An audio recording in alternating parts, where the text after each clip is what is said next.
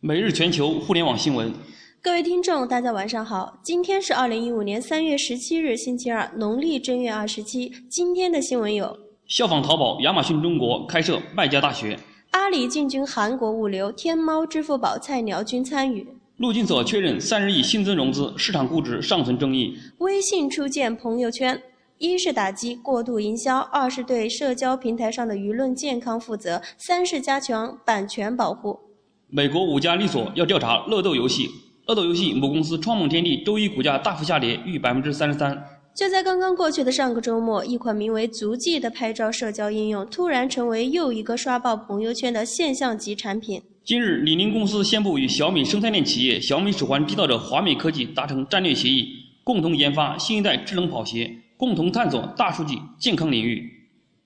支付宝准备玩刷脸支付，整容后也能识别。马云德国首秀刷脸支付。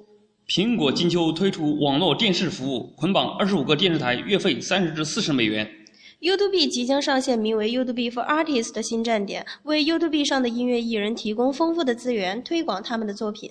一号店冷对母婴价格战，拒绝贱卖纸尿裤。京东搞促销已有两天，表面平静，暗地发力。天猫国际平台商家不配合，略显低调。苏宁再添一把火，拓展海外市购。力压宝贝备货无疑有底气。洋码头唯快不破，让价格战洗脑消费者。母婴之家另辟捷径，借风物流吸引妈妈群。韩束真刀真枪，豪砸气意进军儿童洗护。感谢您收听由百事泰为您播报的每日全球互联网新闻。